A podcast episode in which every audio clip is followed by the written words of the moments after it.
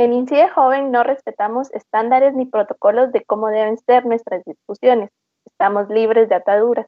Nuestras historias, vivencias y discusiones deben ser contadas con toda libertad y sin restricciones. En Guatemala necesitamos hablar y aprender. ¿Estás lista para sincronizar tus derechos? Bienvenidas al octavo y último episodio del programa Sincroniza tus derechos. Mi nombre es Quetzalí Pérez, quien estará acompañándoles en esta ocasión en el ameno diálogo que tendremos con dos mujeres jóvenes. El episodio de hoy hablaremos sobre el alza de los femicidios y secuestros en mujeres jóvenes desde un, enfoque feminista, pero también de nosotras como mujeres jóvenes en el marco del Día Internacional de la No Violencia contra las Mujeres. Mis compañeras Mirna Galindo y Lenina García estarán con nosotras platicando sobre esto. Me gustaría que se presentaran Mirna y Lenina. Hola, mucho gusto. Mi nombre es Mirna Galindo, soy estudiante de biología de la USAC también soy feminista y activo desde un espacio que se llama Colectiva Jauría de Perras. Es un gusto estar aquí. Hola, Quetzalí. Hola, Mirna. Qué gusto saludarlas. Yo soy Lenina García. Soy educadora popular, también soy escritora y ex representante estudiantil y me siento muy contenta de estar acá con ustedes en este diálogo. Muchas gracias a Lenina y a Mirna por estar con nosotras eh, para dialogar de este importante tema pero y no solo por el hecho de que ya estamos llegando al 25 de noviembre, que es el Día eh, contra la no violencia de las mujeres, sino porque es un tema que también durante la pandemia se ha estado agudizando. Eh, algunos datos que quisiéramos compartir en esta ocasión es como, por ejemplo, que el Ministerio Público ha registrado 3.314 casos de femicidio desde que se tipificó el delito en 2008 hasta diciembre de 2019. ¿Qué representa esto? Es un 13.4% de los casos abiertos de mujeres violentadas en la fiscalía. Una de cada seis termina en sentencia condenatoria. Em, por ejemplo, el de Carla Paola es uno de esos casos en los que se impartió justicia. Y bueno, este contexto que les estamos comentando es parte de la investigación periodística de Agencia Ocote. Para comenzar este diálogo en Lenina y Mirna, me gustaría poder hacerles una primera pregunta, que empecemos con esto a platicar, eh, porque es como sumamente importante em, decir que lo que, se, lo que no se nombra no existe. Entonces, el femicidio se tiene que nombrar homicidio o asesinato. ¿Cuándo se considera que es femicidio? ¿Cuál es la diferencia entre homicidio y femicidio? Lenina, me gustaría comenzar contigo. Gracias, Quetzalí, por introducir este diálogo y también a Mirna por compartir en este espacio.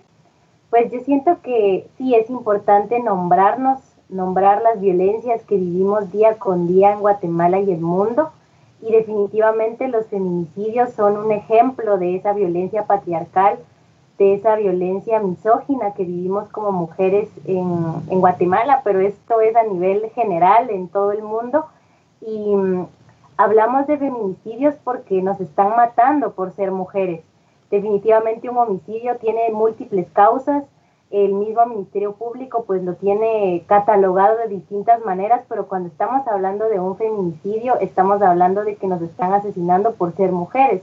Entonces esa condición de, de género que tenemos por el hecho de nacer con ciertas características, porque después cada una pues va tomando cierta orientación sexual o cómo nos queremos nombrar, pero digamos el hecho de haber nacido mujeres ya nos condiciona en un sistema donde nuestros cuerpos son vistos como un objeto, como un objeto que, puede ser violentado, que puede ser abusado, que puede ser maltratado. Y en ese contexto es donde surgen estos asesinatos, estos crímenes por el hecho de ser mujeres.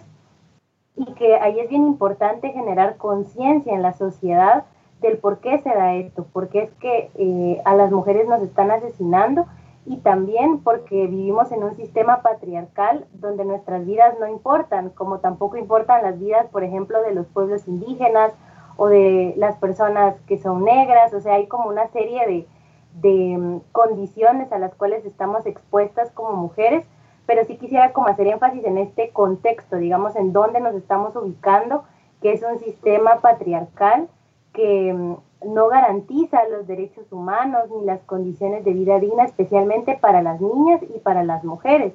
Entonces, en ese contexto es donde estas violencias son invisibilizadas, por eso no es casualidad que en los medios de comunicación eh, con tinte muchas veces amarillista, cuando una mujer es asesinada siempre se dice que fueron un crimen pasional o que ella iba vestida de tal forma, o sea, siempre se nos trata de culpabilizar a nosotras que nosotras somos las que provocamos que nos estén violentando. Entonces es algo realmente lamentable, eh, denigrante totalmente, que nuestras vidas no importen en un contexto como Guatemala. Entonces por eso es que es importante nombrarlo y esa labor que están haciendo las mujeres y que estamos haciendo en diferentes movimientos sociales, ah, especialmente acá en Latinoamérica, de poder nombrarlo, de poder decir los nombres de las mujeres que han sido violentadas, de los nombres de las que nos hacen falta y que no queremos a ni una menos. Gracias, Lenina. Sí, em, la parte de, decir lo que está pasando, o sea, en este caso femicidios, también eh, hay otras cosas que nos toca que nombrar, ¿no? O sea, ¿quién es eh, la, la, compañera que nos hace falta? ¿Quién es a la que necesitamos pedir justicia? ¿Quién es a la que se necesita la reparación digna del hecho que se le hizo? Eh, Mirna, pudieras también tú hablarnos, ¿no? ¿Cómo consideras eh, esta parte de cuándo se considera femicidio y también sobre eh, la perspectiva que tiene la colectiva Jauría de Perras, que sabemos que ha estado trabajando muy de cerca muchos temas eh, relacionados? gracias, Quetzalí, y también gracias, Lenina, por esos por los aportes que cabal nos diste ahí contextualizaste muy bien todo, pero que creo que concuerdo con ustedes de que es importante nombrarlo, sobre todo porque voy a decir, allá afuera, eh, las personas, ¿verdad? Muchas personas eh, que incluso podría nombrar las antiderechas, pues dicen así como el típico a, a, nosotros nos matan más, ¿verdad? Hablando, hablando de los hombres, ¿verdad? Y no entienden, y creo que eso, entonces esta parte es importante, entender este contexto, ¿verdad? Que, las estadísticas, bueno, tal vez, o sea, matan más a los hombres, pero a los hombres los matan otros hombres, mientras que a nosotras las mujeres nos matan nuestros compañeros, ¿verdad? Creo que eso, o sea, que, es bien importante, ¿verdad? Nos matan tanto hombres que no conocemos, pero a muchas nos matan eh, nuestros compañeros, nuestras, nuestras parejas, nuestros familiares, nuestros papás, ¿verdad? Y entonces, todos estos crímenes, crímenes son crímenes de odio hacia las mujeres, ¿verdad? Es porque esta, cabal como decía Lenina, pues esta sociedad patriarcal que, engrandece al hombre nos mira como débiles y es por eso también que eh, si nos damos cuenta, digamos, de, si queremos como entender mejor la diferencia, eh, los asesinatos hacia mujeres normalmente los hacen públicos, ¿verdad? O sea, si, si a un hombre mata a su pareja, pues la tira en un río o, la, o, hace, digamos, distintos crímenes, eh, distintas como expresiones de odio en, su cuerpo, ¿verdad? Y pues no la voy a nombrar porque son, pues, son cosas muy feas las que les hacen a, a, las cuerpas de las mujeres. Y son, o sea, y son personas cercanas a ellas o son desconocidos, ¿verdad? Y que, que lo que demuestran con, con exponerlas públicamente, ¿verdad? O dejarlas desnudas en la vía pública o incluso en su casa, ¿verdad? Dentro de su casa exponen su cuerpo, es, lo que quieren demostrar es este abuso de poder, ¿verdad? Es que tienen poder sobre nosotras y, que es de esto de donde se deriva, ¿verdad? El feminicidio, ¿verdad? Que es justamente esto. El, el, matar a una mujer por el simple hecho de ser mujer y como demostrar ese, ese poder que tienen sobre nosotras, ¿verdad?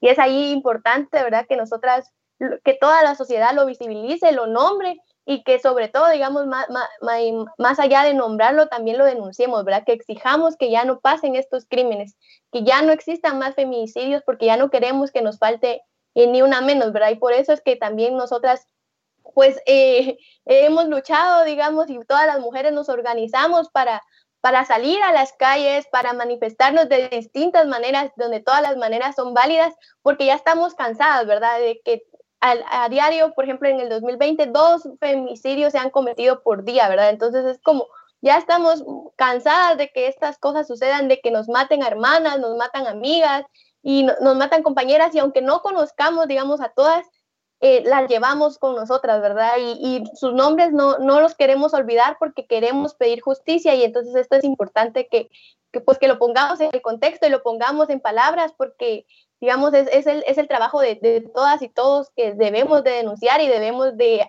actuar para que estas cosas no sucedan.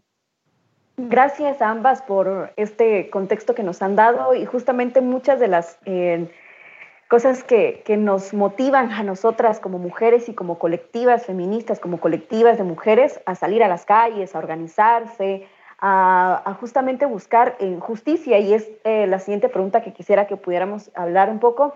Eh, el tema del acceso a la justicia en Guatemala. En, como tenemos femicidios, como estamos presenciando en la muerte de compañeras, pues nos toca que entonces pedir justicia no es lo mínimo. Si, aún estamos en procesos de crear espacios seguros, crear espacios en donde nos podamos em, sentir, eh, no sé si protegidas, pero sentirnos que, va a ser un espacio en el cual no nos va a pasar nada, en el cual sabemos que, que si estamos en ese espacio todo va a estar bien, ¿no? Sin embargo, es un proceso que todavía se está empezando, pero algo que ya está presente es el tema de la justicia. Y entonces aquí quisiera que hablemos de la justicia más estatal, ¿verdad? ¿Qué hace el Estado para que no, nos, no sucedan más femicidios? ¿Y cuál es el objetivo de la ley contra el femicidio y otras formas de violencia contra la mujer? Eh, me gustaría empezar con Mirna. Bueno, qué, qué, complicado porque lo podría resumir en, una, en una palabra, pero que, es casi que nada, ¿verdad? Pero, pero, pero bueno, digamos, para como hablar un poco de la ley, pues esta ley justamente se creó un poco para como nombrar, ¿verdad? Para tener ese acceso a la, a la justicia que, que, buscábamos las mujeres porque nuestros asesinatos no eran los mismos, digamos, a, a, un asesinato por un asalto o por un choque, Eso, eran, eran diferentes, ¿verdad? Y pues este ley, pues sí, fue un, fue un avance, ¿verdad? En 2008 para que pudiéramos eh, acceder a la justicia y pudiéramos nombrar los delitos que, que, que nos traspasan, ¿verdad? Pero eh, aún así, eh, aunque ya está en ley, digamos, como, pasa con muchas leyes, pues su cumplimiento es aparte, ¿verdad? de hecho, yo, yo leía, ¿verdad? Que como nombrar un, un, asesinato hacia una mujer como femicidio es muy, muy difícil que digamos como se tienen que probar que es el, el, abuso de poder y como todas las todas las los como todas las, los, las cláusulas para, para probar que sí fue un femicidio, ¿verdad? Que normalmente las, las, personas en el MP, eh, las fiscalías, pues prefieren tomarlo como un asesinato normal porque entonces iba a cumplir una condena a femicidio, que es muy probable que si, digamos, lo toman como femicidio, pues no, no, haya, no haya condena, ¿verdad?, para, para la persona denunciada. Entonces, eh, desde ahí miramos como un vacío, ¿verdad? Porque pues sí está la ley, pero realmente eh, las denuncias, uno, son, no, son, tantas, digamos, como las que realmente deberían de haber, y dos, el acceso, digamos, a, poder culpar a, la persona que, fue el asesino. Eh, es mucho más difícil, ¿verdad? Y entonces por eso miramos que como se quedan las denuncias en, en, denuncias nada más, ¿verdad? No hay, no hay un proceso de justicia y sobre todo cuando hay un proceso de justicia, estos procesos son revictimizantes, ¿verdad? En, en muchas ocasiones. Entonces, o como decía Lenina, ¿verdad? Se busca así como, eh, eh, eh, se busca que ver que cómo iba vestida ella, o dónde estaba, o qué había hecho para provocar ese asesinato, ¿verdad? Y que, que en esto tiene mucho que ver los medios también de comunicación, que pues no, no nombran las cosas como son, ¿verdad? Dicen apareció mujer muerta, pero no dicen que en realidad esa mujer fue asesinada, ¿verdad? ¿Qué, qué es lo que realmente pasó? Entonces, pues el Estado tiene como un papel importante, ¿verdad? Pero que no ha, lastimosamente no ha cumplido y que por eso es que nosotras seguimos, digamos, exigiendo y las familias siguen exigiendo justicia por, por, por sus eh, por las que ya no están, ¿verdad? Por sus familiares, por sus amigas, por sus compañeras que fueron asesinadas. Y pues junto a esto, creo que un claro ejemplo es que justamente en octubre, eh, de todos, digamos, de los meses más altos que, que, hubieron desapariciones, que hubieron alertas Isabel Claudina, eh, solo en octubre ya llevábamos un cuarto de, esa, de esas, eh, de esas números más altos, digamos, ¿verdad? O sea, solo, solo en la mitad de octubre. Y a, y a pesar de eso, pues nuestro presidente salió diciendo, ¿verdad? Que, que, no, ¿verdad? Que no había una alza en, en, las desapariciones, que todo estaba bien, que era una exageración de los medios, que eran noticias amarillistas, que no creyéramos todo, ¿verdad? Entonces, ¿cómo, o sea, ¿cómo nosotras vamos a acceder a la justicia si aun cuando desaparecemos a nuestro Estado no le importa, ¿verdad? Entonces, pues sí, es, pensaría yo, ¿verdad? Que el, el papel del Estado es crucial y sin embargo, pues pues no, realmente no nos están cuidando, no nos están protegiendo ni están garantizando una vida eh, libre para nosotras. Gracias, eh, Mirna. Sí, justamente eh, habían algunos puntos que querías tocar y me gustaría resaltar el tema de, de cómo se justifica eh, el acto, ¿no? O sea, se busca, y, pero se justifica de la manera en la que te quieren culpabilizar, o sea, que tú tuviste algo que hacer para que eso sucediera. Y eh, un caso muy reciente, ahorita en estos días, es el caso de Perú, por ejemplo, en, que se, bueno, se violentó a una compañera, pero el, del por qué se estaba justificando que sucedió ese hecho es porque ella tenía en ropa interior color rojo. Y entonces el rojo, eh, según el, juez, era una situación que, alentaba al, erotismo y que ya había consentimiento para realizar el acto. Entonces te das cuenta que hay cosas tan absurdas, uno las escucha y dice, no pueden justificar eso. O sea, eh, el acto se tiene que mencionar y se tiene que sancionar y es como de las cosas que, para las colectivas ha sido un proceso muy fuerte de, que se realmente se diga esto sucedió y, por eso es que estamos exigiendo justicia. Mira, ahora, eh, ¿tú cómo ves el papel del Estado eh, ante los, los femicidios? y también si nos puedes ahí comentar un poquito como este objetivo de la ley en contra el femicidio y otras formas de violencia contra la mujer.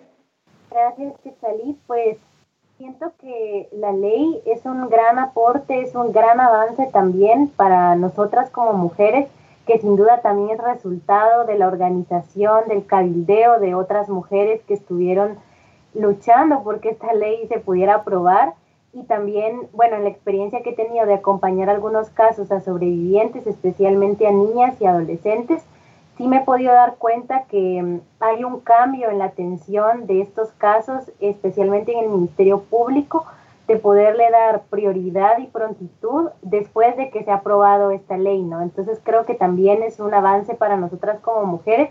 Sin embargo, siento que el Estado no debe quedarse únicamente en el papel de la sanción, sino también cómo hablamos de la prevención, porque todo esto que hablábamos de que los hombres son los que están reproduciendo esta violencia patriarcal, machista y misógina, es porque hay una cultura de mm, una cultura previa que les hizo formarse de esa manera también, no solo los hombres, sino toda la sociedad. Entonces, ¿de qué manera desde la educación, desde las escuelas, tanto públicas como las entidades privadas, está transformando esa manera de relacionarnos y esa manera que realmente pueda ser un espacio que promueva los derechos humanos y la cultura de paz.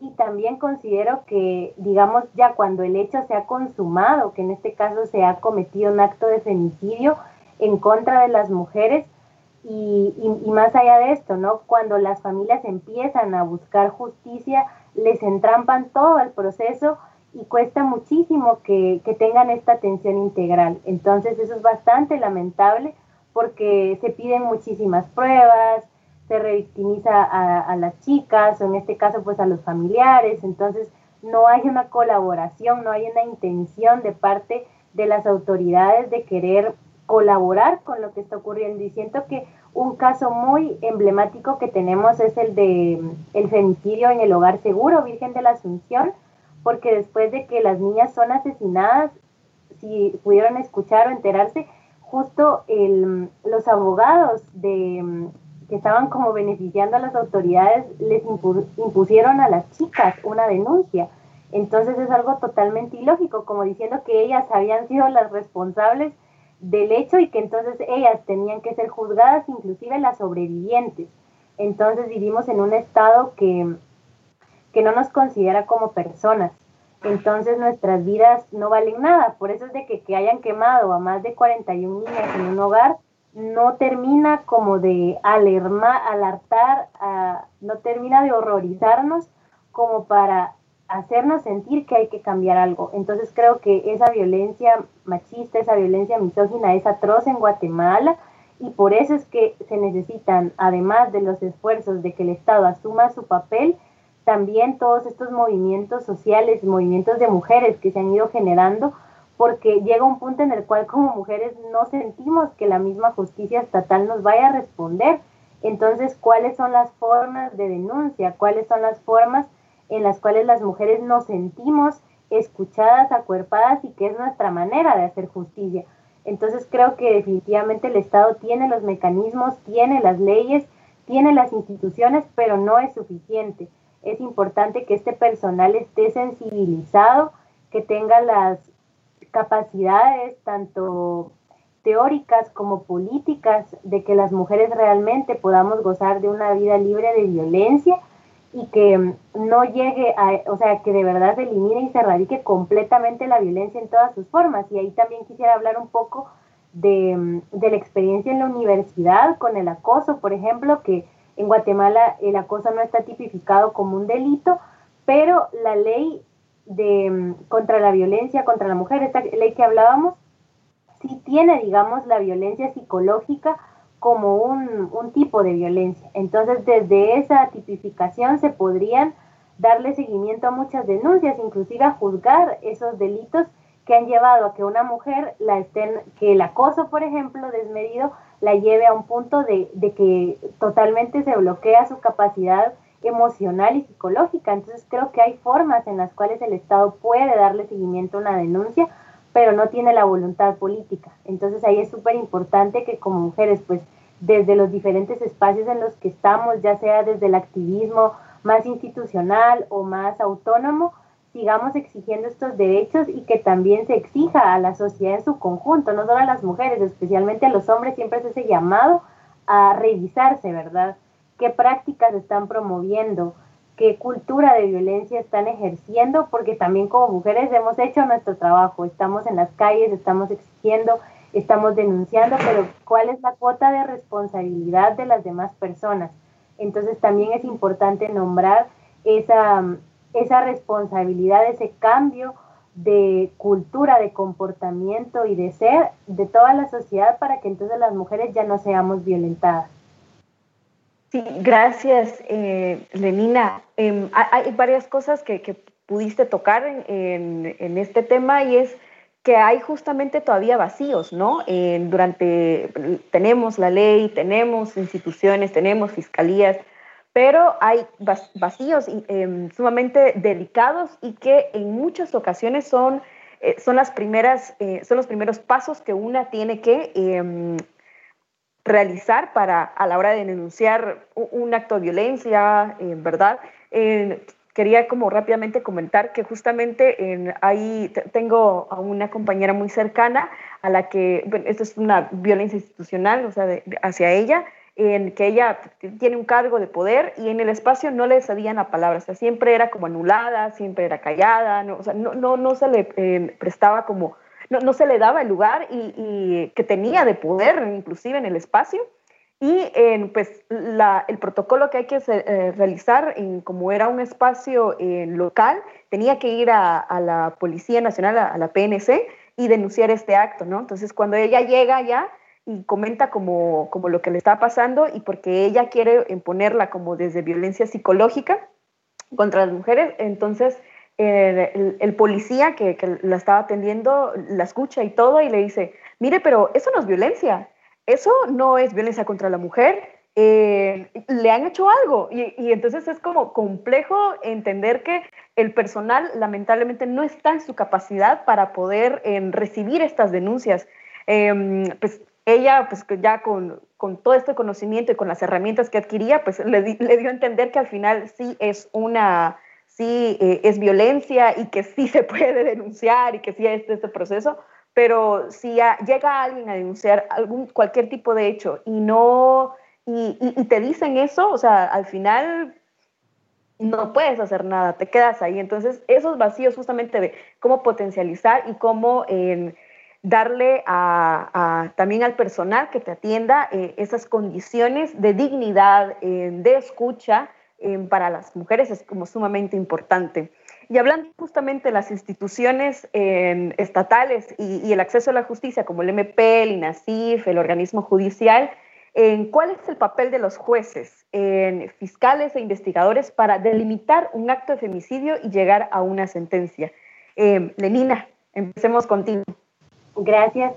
Pues bueno, igual voy a seguir hablando desde un poco la experiencia en el movimiento estudiantil y también en cuestiones de niñez, que pues por ahí en el pasado tuve la oportunidad de trabajar en una organización y llevamos varios casos, pues definitivamente esto también de lo que hablábamos de las instituciones se traslada a los jueces que son los encargados ya de, de otorgar una sentencia o no. Entonces, pues acá igual el llamado sería a la sensibilización, a que se pueda generar un proceso de formación integral con estas personas que están a cargo de impartir justicia. En algún momento también tuve la oportunidad de trabajar con un colega eh, donde estábamos evaluando un poco esta escuela de, para jueces, que de hecho el organismo judicial tiene un apartado de formación para su personal y nos dábamos cuenta que muchos de ellos siguen replicando paradigmas del modelo anterior, ¿no? De que es muy punitivo, muy mm, restrictivo para los adolescentes, especialmente, por ejemplo, con adolescentes eh, en conflicto con la ley penal, entonces no se ha trasladado totalmente ese enfoque de derechos humanos, porque cuando hablamos de derechos humanos vemos a las personas como eso, como humanos y no como objetos que tengan que ser eh, tratados de manera denigrante. Entonces siento que todo el sistema de justicia es, es un aparato que debe replantearse la, formación, especialmente de las personas que están impartiendo justicia y por qué en el caso como el que les mencionaba de las niñas del hogar seguro, todavía se permite que sucedan esas cosas. Estamos hablando de, del más alto nivel de aplicación de justicia, entonces definitivamente ahí tiene que haber algo a lo interno también de la estructura jurídica que garantice que entonces las víctimas van a tener una justicia pronta y cumplida. Entonces, eh, desde ese enfoque de prevención, desde ese enfoque de formación es que yo lo puedo nombrar. Y también nos damos cuenta que en muchos casos de femicidios, y esto también lo, lo dialogaba un poco con algunas chicas en unas entrevistas, que esto se da mucho en, en las áreas de los departamentos, porque ahí sabemos que la justicia pues eh, es más débil, no hay instituciones, no hay recursos. Entonces me comentaba una colega que, por ejemplo, hay jueces que reciben sobornos de los acusados, en este caso de los maridos o de las parejas de las mujeres que están denunciando, y entonces a través de esos sobornos ellos no, no dan un veredicto, o sea, no cumplen con su papel, sino que caen en esa corrupción y lamentablemente esa corrupción significa impunidad para nosotras como mujeres. Entonces siempre las afectadas somos nosotras. Entonces el sistema estatal está lleno de impunidad, lleno de corrupción y que son cosas que también eh, hay que nombrarlas, hay que denunciarlas. Por eso es que muchas mujeres han recurrido a la denuncia pública porque no es igual a ir a denunciar a una entidad que a escribir o publicar un post en redes sociales y lanzar, digamos, esa denuncia pública porque estás desesperada y hastiada de que el sistema no te escuche. Entonces, eh, siento que por ahí iría un poco mi aporte y que definitivamente a lo interno también se necesita que las personas que trabajan desde esa institucionalidad también empiecen a, a hacerse escuchar desde adentro, porque también creo que hay muchas mujeres que están en las instituciones como abogadas, como eh, juezas incluso, y quizás el ambiente es muy hostil para ellas también. Pero de qué manera tejemos redes, tanto las mujeres que estamos en las calles como las mujeres que están en las instituciones, para que entre todas podamos empujar esto y que entonces ya no tengamos estas situaciones de impunidad que están afectando la vida y el acceso a la justicia de las mujeres. Mirna, a ver, cuéntanos un poco cuál es este papel, cómo lo has visto tú, cómo lo ha visto la colectiva también. Gracias, Quetzalí. Pues ahí eh, quisiera nombrar también, tal vez no, no es un caso de femicidio como tal, porque no, eh, no, nunca he acompañado uno, pero sí, de hecho, recientemente acompañé un caso de, de violencia contra la mujer y, y pues lo, lo, que observé, ¿verdad? Es que a, a la persona, a la, a la mujer que estaba denunciando, pues le tocó que dar todas las vueltas, ¿verdad? Que si tenía que hacer no sé qué en, eh, en, el, eh, en, el, en el juicio, que tenía que preparar no sé qué cosas para el juicio, que tenía que conseguir llamar al abogado no sé quién, que tenía que llamar al juez no sé cuánto, y aún cuando, digamos, antes de, de que, de que eh, fuera, digamos, como el, como el juicio como tal, un día antes ella estaba llamando porque no le habían asignado cosas, ¿verdad? Para, para su juicio, que no, le habían, que no había un juez, que no sé qué, que no sé cuánto, y, y o sea, ella ella, digamos, pensemos en una mujer que ha sido violentada, que, eh, que, digamos que tiene toda esa carga, ¿verdad? De que va a tener que denunciar a su agresor, que al siguiente día va a ver a su agresor en un juicio, que va a tener que probar que lo que a ella le pasó sí es verdad y, y, que todavía va a ser cuestionada por, por todas estas, digamos, todas estas pruebas que, que, va a presentar, pues van a ser cuestionadas, que toda esa, como toda esa, esa carga psicológica, ¿verdad? Que, que va va llevando y que todavía aún digamos después de todo lo que ya que ya ya como lleva a haber haber pasado por un, eh, por violencia haber sufrido violencia eh, todavía ella tenga que moverse para que de verdad llegue, llegue la justicia, que ella tenga que mover aquí, que ella tenga que conseguir allá. Creo que, o sea, creo que eh, ahí, digamos, hay un gran vacío en, en el sistema, ¿verdad? En, en, en, todas las partes del sistema, porque no, no deberíamos ser nosotras, sino el mismo, el mismo sistema el que mueva las cosas para que se dé a cabo se lleve a cabo la justicia, ¿verdad? Para que llegue la justicia y, y, y, no, y no una misma, ¿verdad? Pero lastimosamente, y cabal recordando lo que decía Lenina, aún en los procesos, digamos, se, da desde los procesos como más a lo interno, por ejemplo, en la universidad, donde una, si uno hace una denuncia, tiene que mover las cosas, y también se da en, procesos grandes que no se debería de dar, ¿va? Como estos, ¿va? En, en el MP, en el OJ, que una tiene que ir, que tiene que moverse para que llegue la justicia, para que de verdad haya y ni, y ni, siquiera eso, digamos, nos asegura que va a haber una sentencia, ¿verdad? Solo es un paso preliminar para conseguir que te escuchen. Entonces creo que eso es algo importante de visibilizar, ¿verdad? Que, que el sistema de justicia y con todas sus partes deberían de, de moverse y para, para, que realmente haya un juicio justo, ¿verdad? No sé si, eh, para que haya un proceso que, que, no, que sea digno, ¿verdad? Que, que, no, que no haga, que no sea un peso más para, para las personas, para las mujeres que, que denuncien. Y también con eso quisiera eh, también visibilizar que de hecho, digamos, dentro de estas, eh, dentro de estas como, eh, dentro de estos organismos, el INACIF, el OJ, el MP, pues tampoco hay un, como una, una conexión, ¿verdad? No, no hay como una, una comunicación o un proceso de datos realmente que, que sea eh, eficiente, ¿verdad? Y, y, también, digamos, se deriva como de esta sobrecarga que, por ejemplo, no hay los tribunales de femicidio, apenas hay, hay, uno por departamento, si, si es que hay, ¿verdad? Y, y, que, por ejemplo, pensando en las, en las, mujeres que viven en municipios o en aldeas y que eh, también tienen derecho a denunciar actos de violencia o las, los, las y los familiares eh, femicidios, ¿verdad? Tienen derecho a denunciar, pero que tienen que viajar, tienen que transportarse, tienen que igual seguirse moviendo y pues muchas personas no tienen estos recursos, ¿verdad? Ni tienen este apoyo, ni siquiera conocen de, de, de, esta, de estos mecanismos para poder denunciar. Y, y, esto me lleva a otra cosa, ¿verdad? Que, ah, bueno, pues digamos que ya se denunció y todo, y, y pues va el proceso. Eh, buscando datos, podemos ver que los datos que tiene el INACIF con los datos del MP no concuerdan. Y de hecho, eh, eh, el grupo de mujeres también tiene otros datos y, y, esos datos tampoco concuerdan. miramos así como, pero ¿cómo es posible? Se supone que, que, son los mismos datos o se supone que son los mismos casos, que el MP es quien, quien lleva estos casos debería de, tener todo, digamos, de los mismos números y todo, y no, ¿verdad? No sucede eso. En, unos, en unas cuentas hay más, en otras hay menos, y así, ¿verdad? Entonces, ni siquiera está como esta recopilación eficiente de los datos para poder por lo menos presentar estadísticas, ¿verdad?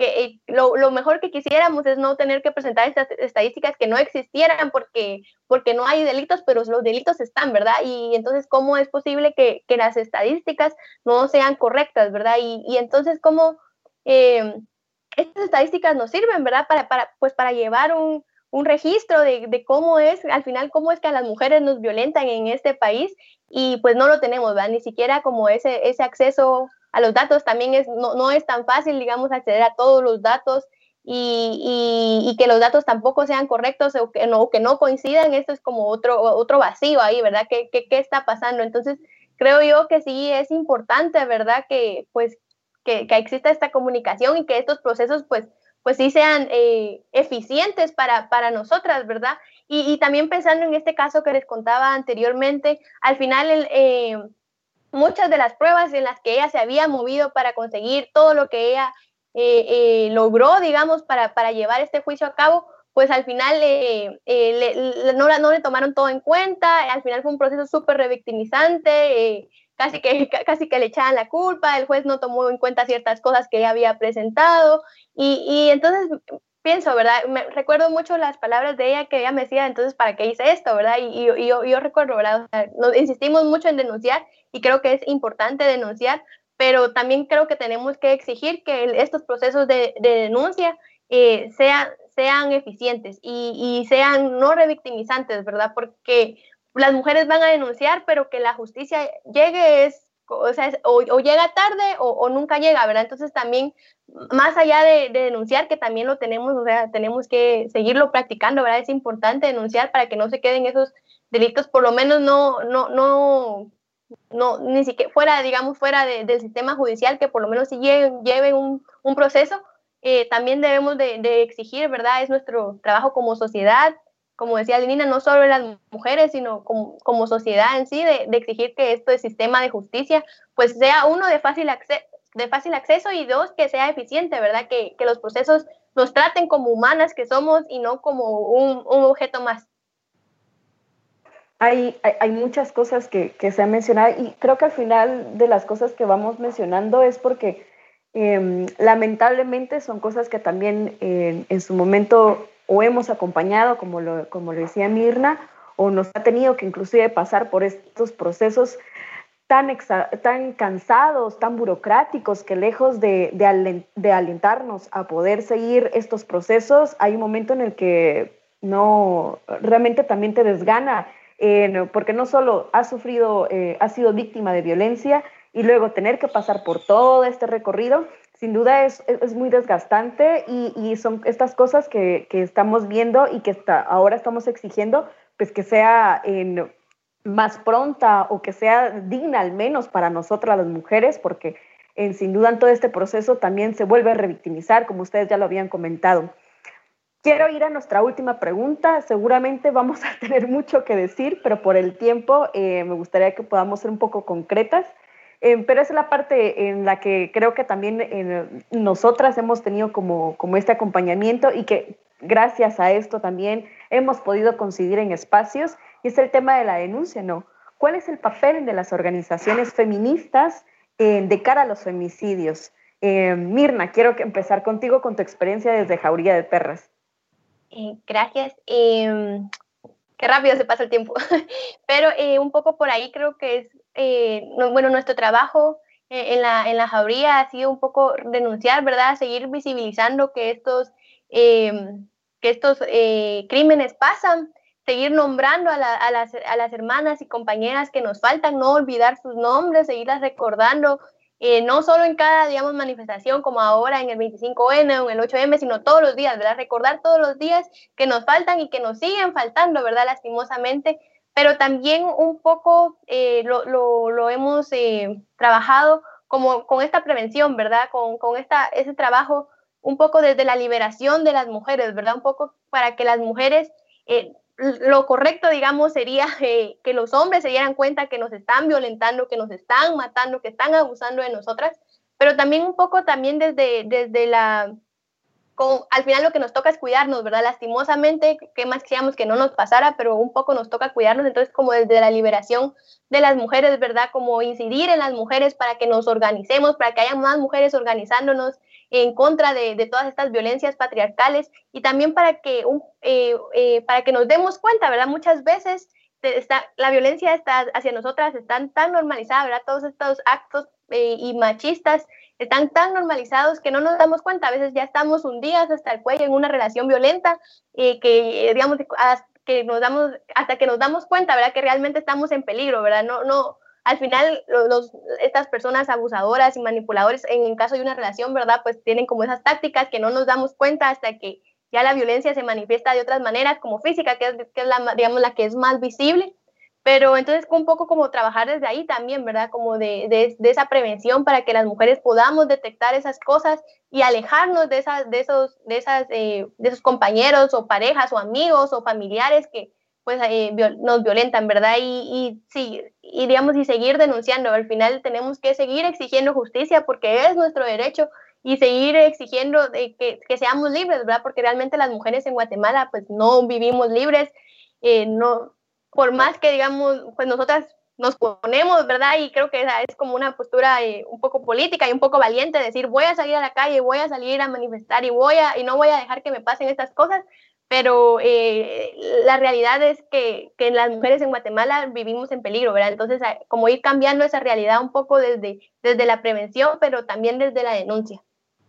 Lelina, eh, también lo que nos puedas comentar, eh, responder esta pregunta, también desde tu experiencia, haber sido directora de Ciprodeni, también tu experiencia como, como también haber estado al frente también de una asociación estudiantil donde, donde tocó también ver este tipo de de, temas eh, que nos puedas comentar. ¿Cuál es esta, acción, cuáles son las acciones de los colectivos feministas, de mujeres, frente a los femicidios, frente a la violencia.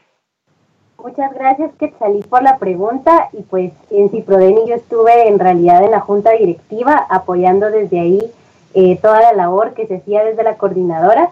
Y en relación al papel de las organizaciones sociales ante los femicidios, definitivamente es una labor de incidencia ante las instituciones del Estado, ya que las leyes, todas estas eh, reglamentaciones que ya existen, ahí están, pero es necesario que se lleven a la práctica que realmente eh, sirvan para poder acceder a la justicia de las mujeres y a su vez desarrollar toda una labor de prevención, de formación y de acercamiento con las comunidades, sean estas niñez, mujeres, juventudes, para que esos procesos de prevención y de sensibilización ante la violencia contra las mujeres sean una realidad y que ya no tengamos que vivir estas situaciones de violencia machista y misógina en el país y también acuerpar las denuncias de las mujeres que están expresándose, de los familiares de las víctimas que han perdido a sus, a sus seres queridos, a hijas, hermanas, a mujeres en general.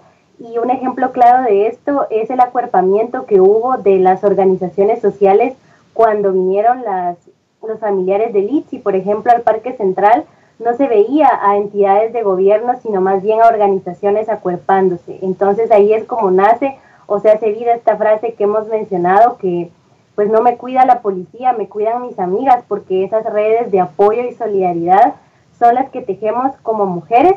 Entonces, ese es el papel de las organizaciones sociales, articular esfuerzos entre sociedad civil, entre las personas que trabajan en el Estado y, y que todas en conjunto podamos garantizar un espacio libre de violencia para nosotras como mujeres. Muchas gracias, Elenina. También muchas gracias a Mirna. Eh, con esto concluimos nosotras nuestro episodio, ¿verdad? El octavo episodio eh, de Sincroniza tus Derechos. Eh, me gustaría que se puedan despedir ya de, de, las personas que nos están escuchando en esta ocasión. Mirna, puedes despedirte. Gracias, Quetza. gracias a Incide Joven y a todas y todos quienes nos están escuchando.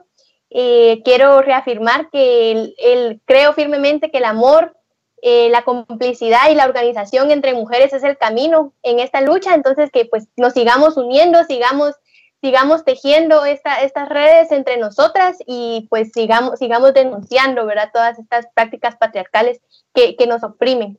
Eh, también para que les invito a seguirnos en nuestras redes, como arroba somos tu jauría, y pues sigamos aquí en, en esta lucha juntas. Gracias.